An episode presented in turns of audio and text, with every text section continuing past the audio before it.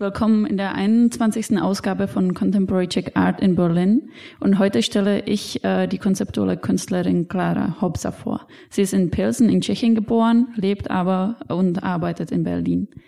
Aktuell stellt sie in der Gruppenausstellung Swimming Pool Troubled Waters im Künstlerhaus Bethanien ihre langfristige Arbeit Diving Through Europe aus, in der sie durch die brackigen, begradigten Wasserstraßen Europas neben gigantischen Schiffsschrauben durchtaucht und dadurch das Kontinent äh, aus einem ungewöhnten Blickwinkel erkundet. Zusammen mit Clara Hopser ist heute Carola Oelken vom Künstlerhaus Bethanien zu Gast im Podcast und wir nehmen direkt in der Ausstellung Swimming Pool Troubled Waters auf. Ich fange immer das Interview mit der ersten Frage nach dem Ort, äh, wo der Künstler, die Künstlerin arbeitet. Äh, Clara, hast du ein Atelier oder sind die äh, Gewässer Europas der Hauptort, äh, wo du deine kreative Arbeit machst? Ich habe ein Atelier in Berlin, in Kreuzberg, aber das ist eher ein Alibi-Atelier. Praktisch gesehen arbeite ich immer vor Ort, wo ich mich reisend befinde. Und äh, darüber kommen wir gleich äh, zum Projekt, das du hier in der Ausstellung präsentierst. Könntest du es kurz beschreiben? Vielleicht äh, fangen wir mit der Karte, die auf der Wand hängt. Äh, das ist der Entstehungsmoment äh, der ganzen Geschichte. Kannst du dazu was sagen? Die Idee kam, nachdem ich nach zehn Jahren Leben in Amerika wieder nach Europa zurückgekehrt bin. Äh, ich hatte da sozusagen umgekehrten Kulturschock und äh, fragte mich, was mache ich hier eigentlich? Und vieles war mir plötzlich sehr fremd. Und äh, eines Tages bin ich dann mit dem Zug von Berlin nach Prag gefahren, um meine Großmutter zu besuchen. Und da fährt man ja an der Elbe entlang und die sah ich dann also so links aus dem Fenster die Elbe und rechts dieses Gebirge hoch und dann fing ich an über Flüsse nachzudenken und wie anders die Flüsse hier in Europa sind als auf dem amerikanischen Kontinent. Also sehr diszipliniert ähm, und äh, zusammengepresst ganz viele Schichten von ähm, europäischer Geschichte und Kultur und da sah ich so viel Potenzial in diesem Thema äh, Flüsse und, und ja, ganz viele Metaphern auch. Und dann dachte ich, okay, vielleicht sollte ich mal tauchen lernen und in diese Flüsse hineintauchen und da dann forschen und schauen und mich sozusagen meinem neuen, alten, neuen Europa wieder annähern von meiner jetzigen Perspektive als Erwachsene. Und erst dann ähm, erfuhr ich dann bei näherem Recherchieren, dass es ja eine Wasserstraße gibt, die die Nordsee mit dem Schwarzen Meer verbindet. Und da hatte ich dann meine Lösung, also wie ich mich als Künstlerin sozusagen da annähern kann an die Welt oder etwas ausdrücken könnte. Und das Konzept stand. Und das ist eben hier auf diesem, auf dieser Karte äh, gezeigt. Das ist eine Skizze, die habe ich dann sofort schnell aufgezeichnet, äh, bevor ich die Idee vergesse. Und zwar, das Vorhaben ist, an der Nordsee einzusteigen, da wo der Fluss, der Rhein, auf die See stößt, also mündet, und dann den Rhein flussaufwärts tauchen, bis es die Kreuzung zum Main gibt, das ist in Mainz, dann den Main entlang bis zum Main-Donau-Kanal, da dann eben in die Donau rein und dann die Donau entlang, entlang, entlang, durch die Donau, weiter, weiter, weiter, durch die ganzen Länder bis ins Schwarze Meer. In der Nähe von Constanta ist dann da die Mündung. Und ich beschloss es aber natürlich als aus künstlerischen Beweggründen es zu machen und wollte es eben auch nach so einem Rhythmus machen, der irgendwie eher aus dem ja, Inneren der künstlerischen Gedanken her entsteht. Und so dachte ich, wäre es gut, mir 25 bis 35 Jahre für dieses Vorhaben Zeit zu nehmen. Ja, und, und eben dieser Plan hier, den wir sehen, der ist 2009 entstanden. Da wusste ich auch noch gar nicht, ob und wie man taucht oder ob, ob ich dafür geeignet bin. Ja. Ja, vielleicht kannst du dann auch gleich äh, zu den Videos was sagen, die äh, beschreiben oder zeigen auch das, was du bereits äh, schon absolviert hast. Genau. Also es gibt hier äh, links das eine Video, ähm, The Famous Banana Scene. Äh, das ist während des Trainings entstanden. Ich habe einen Jedi-Meister in Istanbul gefunden, Namik Ekin, einen pensionierten Kampftaucher, der ähm, ein Trainingsprogramm für mich zusammengestellt hat. Und als erste Einheit hat er mir beigebracht, wie man unter Wasser eine Banane isst und auch unter Wasser Wasser trinkt. Äh, Namik ist schon mal äh, 35 Stunden lang von Istanbul nach Zypern nonstop 35 Stunden unter Wasser getaucht, hat unter Wasser geschlafen, gegessen. Da habe ich von ihm gelernt und ähm, er ist abgesehen davon auch Halter von 13 Guinness Buch der Rekorde, Rekorden. Bei einem davon durfte ich dann auch später dabei sein. Und äh, Namik war der erste und vielleicht auch der einzige, der mein Vorhaben für machbar hielt. das ist das eine Video. Das, das äh, nächste Video ist kurz vor der tatsächlichen, vor dem tatsächlichen Beginn der Durchtauchung. Ähm, also da eben, wo die Nordsee und der Rhein zusammentreffen, kurz bevor ich einsteige. Und das dritte Video ist so ein paar Kilometer rein in, äh, in der Gegend vom Europort nahe Rotterdam. Der Judo-Meister verbindet auch diesen, dieses Werk auch mit dem weiteren Video, was wir dort sehen können, mit der äh, Schlickschlacht. Ähm, da würde ich vielleicht Carola bitten, äh, dazu paar Wörter zu sagen, was man dort sehen kann. Und äh, ja. Die äh, Schlickschlacht zu Schillig ähm, man sieht in der Videoarbeit, äh, die ungefähr, ich glaube, elf Minuten rum, einen Kampf der Gezeiten und gleichzeitig eben auch einen Kampf zwischen menschlichen Kreaturen oder Wesen, die sich eben in diesem Wattenmeer das sich eben zwischen Wasseraufbau, Wasserabbau befindet, in dem sich viele Mineralien befinden, die größte biodiverse Landschaft der Welt, die im Moment natürlich auch ähm, groß in Mitleidenschaft gezogen wird durch verschiedene ökologische ähm, äh, Umstände. Und äh, was man sieht in der Videoarbeit ist eigentlich ähm, ein Kampf äh, zwischen zwei Judoka, die äh, sich auf einem abgesperrtem Kampffeld äh, befinden. Und äh, währenddessen äh, gibt es einen Gerichtszeichner, der, der sich quasi skulptural der Bewegung der menschlichen Körper widmet und äh, versucht einzufangen, was ähm, in diesem Event passiert. Und dieses Einfangen ist natürlich ein, äh, ein sehr schwieriges Unterfangen. Das heißt, es geht auch hier sehr viel um dieses äh, Begradigen oder Beungradigen oder die Administration des Menschen in der Welt. Also wie sind wir skaliert zu der Umwelt und wie spielt diese Skala eine Rolle zu den Veränderungen äh, um uns herum? Und äh, du hast diese Ausstellung auch äh, co-kuratiert. Könntest du sie vielleicht äh, das Konzept der Ausstellung vorstellen und sagen auch, äh, warum ihr gerade die Werke von Clara Hopser ausgesucht habt?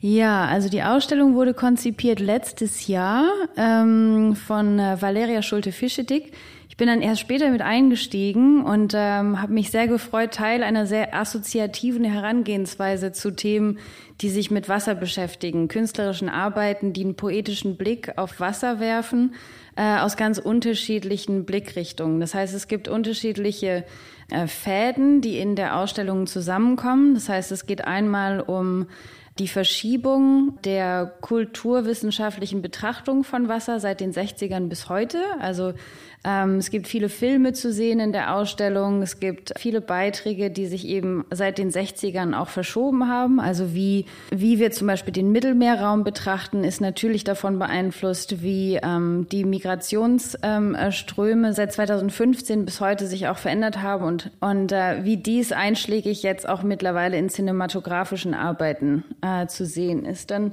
gibt es den großen anderen Themenbereich in der Ausstellung und da geht es hauptsächlich um ökologische Veränderungen, das heißt Desertifizierung, Wasserverknappung. Wir haben Künstlerinnen eingeladen, die ähm, aus ganz unterschiedlichen Bereichen der Welt kommen und sich eben auch ganz persönlich mit ihrem Blickwinkel auf, ähm, auf Wasser und die Veränderungen von Wasser um uns herum äh, beschäftigen. Genau. Vielen Dank. Jetzt äh, würde ich zurück äh, zu Clara kommen und äh, mich würde noch deine persönliche Geschichte interessieren.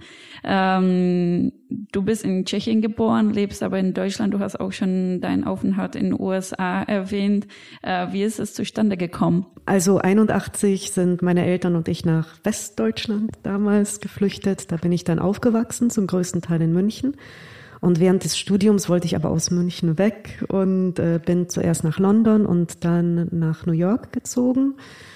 Ähm, und nach insgesamt zwölf Jahren dann wieder nach Europa zurückgekehrt. Ja, und dann aber nach Berlin, also nicht wegen der Liebe. Und jetzt bin ich seitdem hier. Das sind jetzt auch schon elf Jahre. Ja. Und mich würde interessieren, was äh, bedeutet für dich, dass du in Tschechien geboren bist oder hast du einen Bezug dazu? Fährst du immer wieder hin? Äh, spielt es eine Rolle überhaupt? Also ursprünglich als Kind, als ich in Deutschland aufgewachsen bin, wurde mir häufig die Frage gestellt, fühlst du dich als Tschechin oder als Deutsche? Und die wusste ich nie zu beantworten. Also ich hätte sie gerne beantwortet, aber ähm, ich fühlte mich halt wie ich. Und wenn überhaupt, dann vielleicht als Europäerin, aber habe eigentlich nie so diese Nation, das Konzept der nationalen Identität verstanden. Und ähm, als ich dann in den USA lebte, fiel mir aber auf, dass ich äh, bei Begegnungen mit anderen Migrantenkindern und egal woher sie kommen, ganz viele Gemeinsamkeiten entdeckte. Ähm, und wirklich, also das eine gute Freundin von mir ist aus Hongkong, ein anderer war aus Mexiko, eine dritte aus Bolivien, also Korea ähm, war auch dabei. Also egal, wo, wo diese, diese Menschen, mit denen ich befreundet war, herkamen, da merkte ich, ah ja, es ist doch etwas dran, an dieser Weise aufzuwachsen. Und da habe ich mich dann eher als Migrantin oder oder äh, genau Migrantenkind an, angefangen zu identifizieren oder zu verstehen. Und du hast auch ähm, im Vorgespräch erzählt, äh, dass du in Tschechien in der Meat Factory bei einer Residenz gewesen bist. Äh, wie war das? Ja, genau. Das, das war, das war eine ganz tolle und interessante Erfahrung, weil das war das erste Mal, dass ich ähm, als professionelle Erwachsene und äh, als Erwachsene sozusagen in Tschechien zu tun hatte. Und bis, bis dahin war ich immer nur sozusagen als Kind meiner Eltern, also mit meinen Eltern gemeinsam zu Besuch bei der Familie dort. Und ähm, dieses Mal war es ja wie eine, egal wo in einem anderen Land Residency, also ich als Künstlerin eben.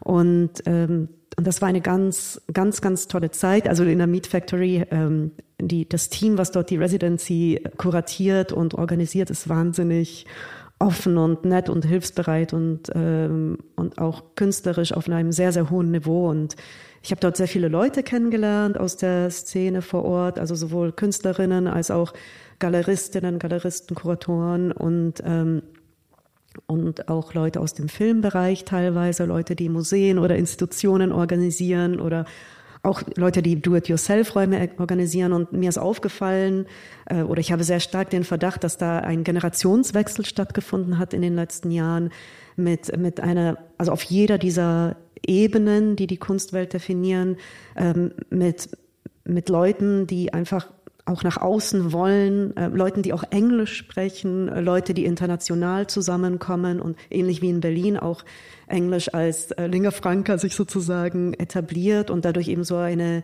diesen eben diesen intensiven Austausch auch erst ermöglicht. Und äh, das fand ich ganz großartig. Und und mit vielen von ihnen bin ich weiterhin in Kontakt und wir besuchen uns gegenseitig. Und ich würde so gerne eine Art Möglichkeit eröffnen, äh, dass das auch in Berlin hier, wo doch ja schon die Leute sowieso ganz häufig jetzt zwischen Prag und Berlin oder Tschechien und Berlin hin und her fahren, dass es hier irgendeine Möglichkeit gäbe, miteinander noch intensiver äh, diesen Austausch zu realisieren und oder ja, ich weiß nicht, Residency oder Ausstellungsmöglichkeiten oder gemeinschaftliche Ateliers oder Wohnungsatelier, Austauschprogramme oder irgend sowas. Da bin ich gerade so am Augen offen halten und herumfragen oder überlegen, wie könnten wir das ermöglichen. Ich habe auch, auch mit, mit Künstlerfreunden in Prag schon darüber geredet, die hat natürlich auch voll Lust drauf, ja. Das wäre natürlich wunderbar. Äh, dazu vielleicht meine vorletzte Frage.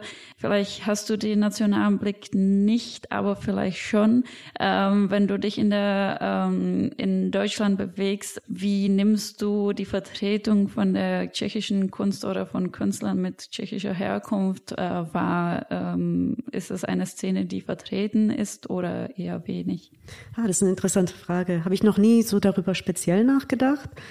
Also ich kenne jetzt nicht, ich wüsste nicht von so einer Expat-Check-Community hier in Berlin. Ähm, so wie ich es zum Beispiel von der französischen Expat-Community mitbekommen habe. Ähm. Und dann als Abschlussfrage würde ich gerne fragen, du reist ja sofort nach unserem Interview ab. Wo äh, führt dich äh, der Weg hin? Ich kehre zurück äh, an einen Ort, wo ich äh, im März während des Lockdowns eine Residency hatte. Und zwar heißt die Residency Global Forest und ist im Schwarzwald in einer Stadt, die heißt St. Georgen. Und äh, weil ja morgen die Bahn streikt, mussten wir jetzt alle ganz schnell umdisponieren und ich werde jetzt in Eile dort zu einem Zug hineilen, bevor die Tore sich schließen, um noch in den Schwarzwald zu kommen. Wie ich aus dem Wald wieder rauskomme, weiß ich noch nicht. genau, dahin flitze ich jetzt gleich ab.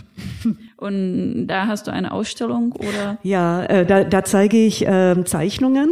Und zwar habe ich ähm, so eine Art stilisierte Naturstudien, in denen ich übrigens auch viel ähm, Judo und Kampftechnik, äh, Tech, Artentechniken in den Zeichenprozess mit integriere. Und, ähm, und diese Zeichnungen sind von den Ohren von Menschen, die viel zuhören.